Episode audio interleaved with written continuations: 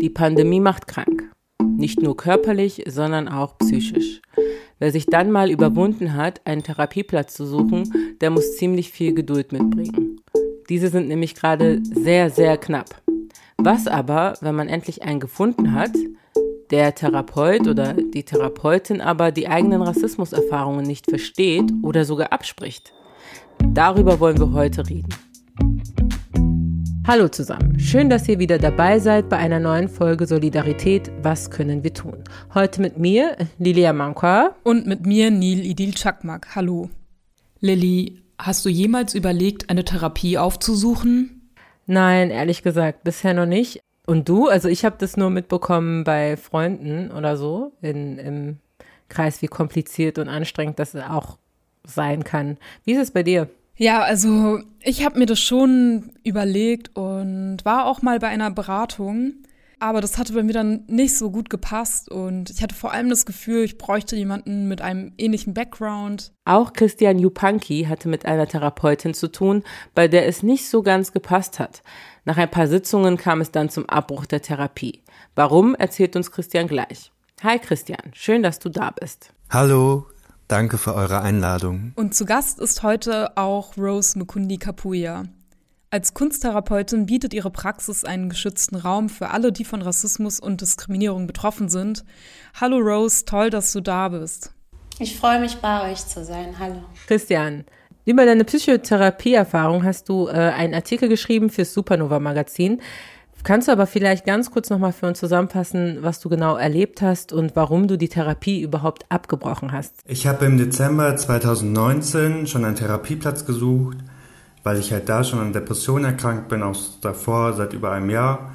Und habe dann einfach den Mut zusammengefasst, ähm, mir Therapie zu suchen. Das hat aber sehr lange gedauert überhaupt. Ich habe im März ähm, 2020 dann eine Zusage bekommen, dass ein Platz frei geworden ist. Und dann hat es aber wegen der Pandemie nochmal bis Mai gedauert und das war dann auch erstmal Online-Sitzung, bis dann im Juni, Juni, Juli diese besagte Sitzung war. Und dort ging es darum, dass ich einfach erzählt habe, man erzählt ja am Anfang immer, wie die letzte Woche war und ich habe erzählt, dass ich bei einem Antirassismusfilm mitgespielt habe bei einem Kurzfilm und sie hat schon so die Augen gerollt, als ich das angesprochen habe und hat mir eigentlich signalisiert und dann auch schnell gesagt, dass das Thema ja in letzter Zeit sehr, sehr viel gesprochen wird und dass sie es nicht korrekt findet, wie es besprochen wird und hat auch ähm, sich geäußert ganz schnell in den ersten Sätzen, dass es ja auch viel Rassismus gegen weiße Menschen gibt und dass sie das auch schon erlebt hat und hat mir, ich habe dann von Anfang an versucht, dagegen zu halten und argumentativ sie irgendwie ähm, zu überzeugen, aber es geling, gelang überhaupt nicht. Sie hat mir eigentlich von Beginn an des Gespräches signalisiert, dass nur ihre Meinung richtig ist und meine Meinung nur ein Teil der Black Lives Matter Bewegung sei. Und ja, hat ganz früh einfach diese, diese Machtposition im Gespräch dann ähm, übernommen. Nach der Sitzung war ich ein paar Tage einfach noch fertig und wütend und habe mir dann Hilfe bei einer Diskriminierungsstelle geholt. Ich hatte beschlossen, die Therapie abzubrechen, aber ähm, wusste noch nicht wie, weil sie auch so hoch in ihrer Machtposition war. Und dort wurde mir gut geholfen und auch mir wurde dort sehr klar gemacht bei der Antidiskriminierungsstelle, was sie sagen wird und genau das hat sie auch gesagt. Und sie hat mich dann auch wieder gelobt dafür, was ich, ähm, wie meine Gesprächsführung quasi ist, also wieder dort die Machtposition ergriffen. Vor dem Hintergrund, ähm, wie hast du dich gefühlt? Ich glaube, man muss auch dazu sagen, dass der Rassismus, den sie geäußert hat, dass, dass der ja nicht direkt gegen mich ging, sondern dass es ja ein allgemeines Gespräch war, wo ich nicht direkt gemeint war, aber dadurch, dass ich auch queer bin und zum Beispiel, dass meine rechte Hand ist ähm, verformt, seitdem ich seit meiner Geburt habe ich viel Diskriminierung auch erlebt. Und ich habe ja auch verdeutlicht zum Beispiel mit der Hand als Beispiel, dass Fragen wie woher kommst du zum Beispiel Ähnlichkeiten aufweisen zu Fragen, die ich erlebt habe mit, ist deine Hand schon so seit Geburt an so? Und das hat sie aber überhaupt nicht verstanden und hat das dann wieder mit diesem allgemeinen Floskel belegt, das ist doch nur eine Höflichkeit, eine Neugier zu fragen, woher kommst du oder wie ist das mit deiner Hand passiert, aber überhaupt nicht diese Struktur, diese Machtstruktur dahinter hat sie überhaupt nicht verstanden. Also erstmal, Christian, tut es mir total leid, dass du diese Erfahrungen sammeln musstest. Ich höre das des Öfteren, dass äh, Menschen, die zu mir kommen, ähm, weil sich meine Praxis halt genau an die richtet, die von Rassismus und anderen Diskriminierungsformen betroffen sind. Ähm, ja, weil es total schwierig ist, eine adäquate Person für so einen intimen Raum zu finden. Ähm, und mich macht das sehr, sehr betroffen und wütend, ähm, vor allem, weil das für mich eine Selbstverständlichkeit sein sollte, dass TherapeutInnen, die für Heilung zuständig sind, ähm, eben keine zusätzlichen Schäden der hilfesuchenden Person zufügen können. Das ist absolut inadäquat. Und ähm, ja, darüber müssen wir sprechen und deswegen ist es sehr, sehr gut, dass wir das in diesem Rahmen jetzt gerade auch tun. Rose, du setzt dich für machtkritische und rassismuskritische Therapieformen ein. Noch sind diese aber nicht mal in der Ausbildung von TherapeutInnen integriert. Was denkst du, warum ist das so und was ist so problematisch daran? Wir sind nun mal von ähm, Diskriminierung und Rassismus betroffen und da brauchen wir eine Person, die uns zuhören kann, verstehen kann und uns das richtige Handwerkszeug an die Hand geben kann, wie wir genau mit diesen Erfahrungen äh, gut umgehen können und wie wir gesund werden können oder halt auch bleiben können. Ähm, und deswegen ist es so unabdingbar, dass sich jede Therapeutin, jeder Therapeut, egal mit welcher Hautfarbe, sich mit Rassismus und anderen Diskriminierungsformen auseinandersetzt. Du hast ja schon beschrieben, dass äh, viele zu dir kommen, weil sie genau diese Erfahrungen auch schon mit anderen Therapeuten und Therapeutinnen gemacht haben. Ähm, mit welchen Beschwerden äh, kommen von Rassismus und Diskriminierung betroffene Menschen generell zu dir, ähm, Rose? Ich meine, du behandelst ja auch schon Kinder jetzt im Kindergartenalter, oder? Genau, und das ist der Beweis, ähm, wie früh Rassismus einfach schon äh, Thema ist für unsere Kinder ähm, und jegliche andere Form von Diskriminierungserfahrungen. Und da setzt meine Therapie einfach an, weil ähm, es total schwierig ist, wenn Eltern ähm, ja, wenn Kinder ihren Eltern berichten, ähm, dass sie sich ausgeschlossen fühlen, wie sie angesprochen werden, wie sie ausgegrenzt werden, welche Wörter sie hören müssen, ähm, gibt es halt kaum Angebote, die genau diesen Schmerz und diesen, dieses Leid auffangen. Und daher ist es so wichtig, und nochmal zurückzukommen auf diese Machtposition, die ähm, Christian ja auch treffend beschreibt. Als Therapeut, als Therapeutin ist man zwangsläufig in einer Machtposition. Und ähm, da wünsche ich mir auch von meinen Kollegen und Kolleginnen, dass die das ähm, klarer auf dem Schirm haben. Und ich versuche das zumindest zum Beispiel so ähm, aufzufangen, die Machtposition, dass äh, in meiner Therapie ähm, wird sich nicht gesiezt. Ja, dass es mir total wichtig ist, dass wir uns duzen, weil das ein sehr, sehr intimer Raum ist, wo schmerzvolle Erfahrungen geteilt werden und das ist total ähm, merkwürdig, wenn man dies dann siezend ähm, tun muss, meiner Meinung nach.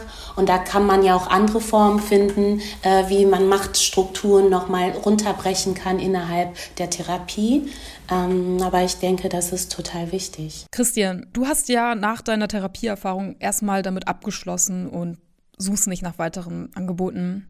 Wie ist das für dich? Wie fühlst du dich? Also ich habe erst gar nicht erstmal weitergesucht, weil mich das einfach lange beschäftigt hat. Und ich jetzt auch erstmal eine lange Zeit Angst überhaupt hatte, wieder zu suchen. Es ging mir einfach schlecht und es war ein Therapieplatz frei und ich war so, okay, den nehme ich. Aber ich habe gar nicht nach Kriterien irgendwie geschaut. Wie sieht mich diese Person? Was sind die politischen Ansichten der Person? Was ich heute aber machen würde, was ich auch erfragen würde und was ich auch in Gesprächen mit Beratungsstellen dann herausgefunden hat, dass das helfen kann. Weil wenn die Therapie weitergegangen wäre und ich über mein Queersein und dort über meine Erfahrungen gesprochen hätte, da wäre überhaupt kein Raum für gewesen so. Ich finde es gerade sehr absurd, was für eine Rationalität man dann ja eigentlich aufbringen muss, wenn man in einer Krisensituation steckt. Ich stelle mir das halt vor, also fast unmöglich vor, persönlich. Das kann auch der Grund sein, warum ich noch gar nicht weiter Therapie gesucht habe, weil diese ganzen Hürden dann wieder so vor mir stehen, gedanklich auch schon. Die Klienten, die Klientinnen müssen so viel mehr Vorarbeit leisten und die Therapeutin, der Therapeut, die halt ähm, in ihrer Praxis sitzen und darauf warten, ähm, und sich eben nicht vorbereiten, ja? Deswegen nochmal ein Appell an alle Therapeutinnen, die sich wirklich mit Rassismus und Machtstrukturen auseinandersetzen müssen, damit wir die Klientinnen, die zu uns kommen, nicht nochmal retraumatisieren und ihnen auch Arbeit abnehmen, ja, indem wir einfach da sind und wissen, welche Stellung wir haben, um halt adäquat unterstützen zu können. Und äh, Rose, du hast dann ja jetzt im Hinblick darauf einen anderen Weg gewählt. Du schreibst auf deiner Webseite ganz genau, für wen sich deine Angebote im Besonderen richten. Und ja, warum ist dir das so wichtig? Mir ist genau das wichtig, was Christian eben berichtet hat. Also diese, es, es, ähm, es ist eh schon eine Überwindung, ähm, sich dazu zu entscheiden, eine Therapie ähm, aufzusuchen. Und wenn dann aber die Suche noch dadurch erschwert wird, die adäquate Person zu finden, ne, was wir eben aufgelistet haben, die politische Einstellung der Person etc. pp. Ähm, und ich möchte das den Hilfesuchenden ein, so einfach wie möglich machen, damit diese Hemmschwelle und diese Hürde einfach nicht so hoch ist. Ich möchte, dass ganz klar gefunden wird, ich bin eine schwarze Frau, ich bin machtkritisch, ich bin Feministin, ich ähm, richte meine Arbeit ähm, an queere Menschen, an Menschen, die äh, auch von Rassismus betroffen sind, etc. pp. Und damit die Menschen, die auf meine Webseite kommen, genau sehen und lesen können, ob ich die richtige Person sein könnte für sie. Damit sie ähm, die Suche einfach dadurch erleichtert wird. Und jetzt gibt es ja auch schon ein paar positive Beispiele in der Praxis. Praxen wie deine, auch rassismussensible Therapien und ja auch Beratungsstellen. Wie kriegen wir das aber hin, dass es mehr rassismuskritische Angebote gibt? Dafür muss meiner Meinung nach auch erstmal das Verständnis da sein, also Rassismus akzeptiert werden. Ja? In Deutschland führen wir immer noch Diskussionen darüber, ob es Rassismus überhaupt gibt. Und ähm, die Debatte über Rassismus muss sich einfach verändern. Die muss radikaler und deutlicher werden. Es muss deutlicher werden, wie wichtig es ist, Rassismuskritik und Diskriminierungskritik einfach innerhalb dieser Therapie ähm, zu haben. Und ähm, genau, meiner Meinung nach muss sich der Diskurs über das Thema Rassismus radikal verändern. Und Christian, Gibt es noch irgendetwas, was du dir wünschen würdest, was besser laufen kann in Bezug auf solche Therapien? Ich würde mir einfach von anderen weißen Menschen, wenn sie auch in so Situationen kommen, wünschen, dass wenn sie Diskriminierung erleben, die sie nicht betrifft, oder Rassismus erleben, die sie nicht betrifft, aber sie wissen, wenn der Mensch an diesen Ort kommt, den das betreffen wird, dass sie den Menschen schützen, indem sie vorwarnen oder indem sie den jetzt zum Beispiel der Therapeutin sagen, was nicht richtig ist an den Aussagen. Das würde ich mir wünschen, dass es mehr weiße Menschen auch machen und dass, wie Rose sagt, es einfach mehr Bewusstsein für dieses Thema gibt und es nicht irgendwie so als Nischenthema gesehen wird, sondern als Thema, was jeden eigentlich betrifft und die ganze Gesellschaft auch betrifft. Gibt es dann noch irgendetwas, was ihr uns mitgeben wollt? Ja, mir ist es einfach nochmal wichtig zu betonen, dass ähm, in meine Therapie sehr viele kleine Kinder schon kommen und ähm, generell Kinder und Jugendliche, was einfach nochmal verdeutlicht, wie viel Leid schon im frühen Alter ertragen werden muss. Und umso wichtiger ist es, dass es genau die adäquaten Therapieformen gibt. Genau, und für Eltern, die selber auch rassifiziert werden, ist es auch nochmal umso schwerer, die adäquate Therapieform für ihre betroffenen Kinder zu finden, weil meistens auch schon die Eltern am Telefon ähm, teilweise schon nicht ernst genommen werden. Ähm, ich werde angerufen mit äh, von Eltern, die Tränen überströmt sind und sagen, wir wissen einfach nicht mehr weiter, ähm, dass Schulsozialpädagoginnen ähm, und andere Institutionen ihnen einfach nicht weiterhelfen, weil sie einfach schon die Eltern sehen verurteilen und dann nicht weiterhelfen wollen und nicht ähm, den Kern der Sache erfassen wollen und die Eltern einfach damit abgespeist werden, dass sie ähm, zu betroffen und zu emotional mit dem Thema umgehen. Und ähm, ja, zum Schutz unserer Kinder ähm, sollten auch die Eltern einfach bestärkt werden können, ähm, welche Therapie für ihre Kinder geeignet ist. Rose, was ich dich noch fragen wollte, was würdest du generell Menschen, die Rassismus und Diskriminierung in der Therapie erleben, raten? Ich würde ra den Menschen raten, ihre Kräfte zu sammeln. Also nicht in Diskussion zu gehen mit dieser weißen Person, die Rassismen betreibt. Denn das kostet nur noch unheimlich noch mehr Druck und noch mehr Kraft. Ich würde mir Personen suchen, die mich dabei unterstützen, ähm, eine adäquate Therapie zu finden und diese Verantwortung dann in dem Moment auch mal abgeben zu können. Ja? Zu sagen, ich habe gerade keine Kraft und deswegen möchte ich ja eine Therapie Therapie beginnen. Ähm, ich habe aber etwas Schlimmes erlebt und schaffe es gerade nicht, noch weiter Kraft dafür aufzuwenden. Bitte unterstütze mich. Wirklich jemanden explizit anzusprechen, die sich dann darum kümmert, ob es eine weiße Person ist als Ally, ähm, die unterstützend sein kann oder aber eine betroffene Person, die womöglich schon Therapien gemacht hat und gute Erfahrungen mit BIPOC-TherapeutInnen gemacht hat und diese dann ähm, weiterzuleiten, diese Telefonnummern, diese Adressen. Was ich denen auch noch rate, ähm, ist, sich selber auf jeden Fall ernst zu nehmen, weil dieser Gefahr begeben wir uns ja ganz oft, dass wir etwas erleben als Betroffene dann in der Therapie, aber durch die Machtstrukturen dann denken, es ist unsere Schuld, dass die Therapeutin, der, der Therapeut uns so angeht. Stimmt etwas mit mir tatsächlich nicht?